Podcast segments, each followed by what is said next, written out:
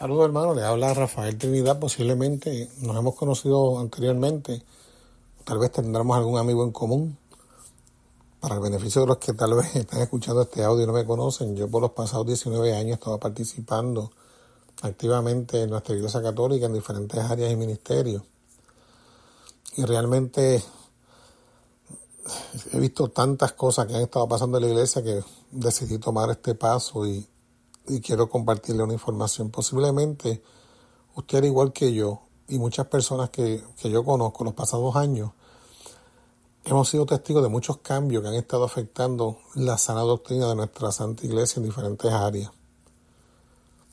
Yo digo que la posición de la palabra de Dios nunca cambia y mucha gente poco a poco ha ido lacerando la base de nuestra fe católica y el efecto que esto está teniendo en nuestras familias y en nuestras comunidades es devastador. Existe una agenda patrocinada principalmente por los medios de comunicación para destruir la base de nuestra sociedad.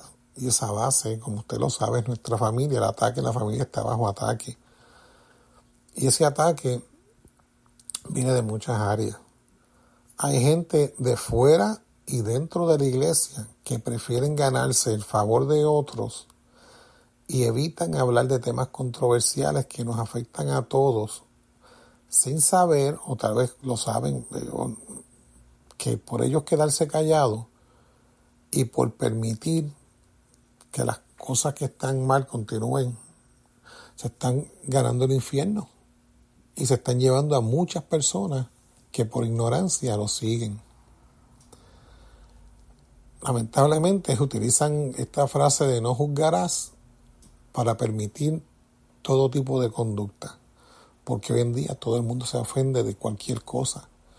Ejemplo de esto son los temas relacionados al aborto, a los mal llamados matrimonios del mismo sexo, la enseñanza de la cultura LGBT dentro y fuera de las escuelas, a nuestros hijos y nuestros nietos, por mencionar algunos. Hoy en día hay muchos temas que en la iglesia no se hablan, no se habla de adulterio, no se habla del pecado, no se habla de pecado grave, no se habla del infierno. Hoy todo el mundo pues piensa que usted se murió hoy, ya mañana está en el cielo. Y realmente pues no quieren ofender a nadie. Esa es la realidad. Yo diría que la frase esta de no juzgarás hoy tiene un nuevo significado y es simplemente déjeme pecar en paz. Y yo le digo que como católico sabemos que se peca de pensamiento, palabra, obra y omisión.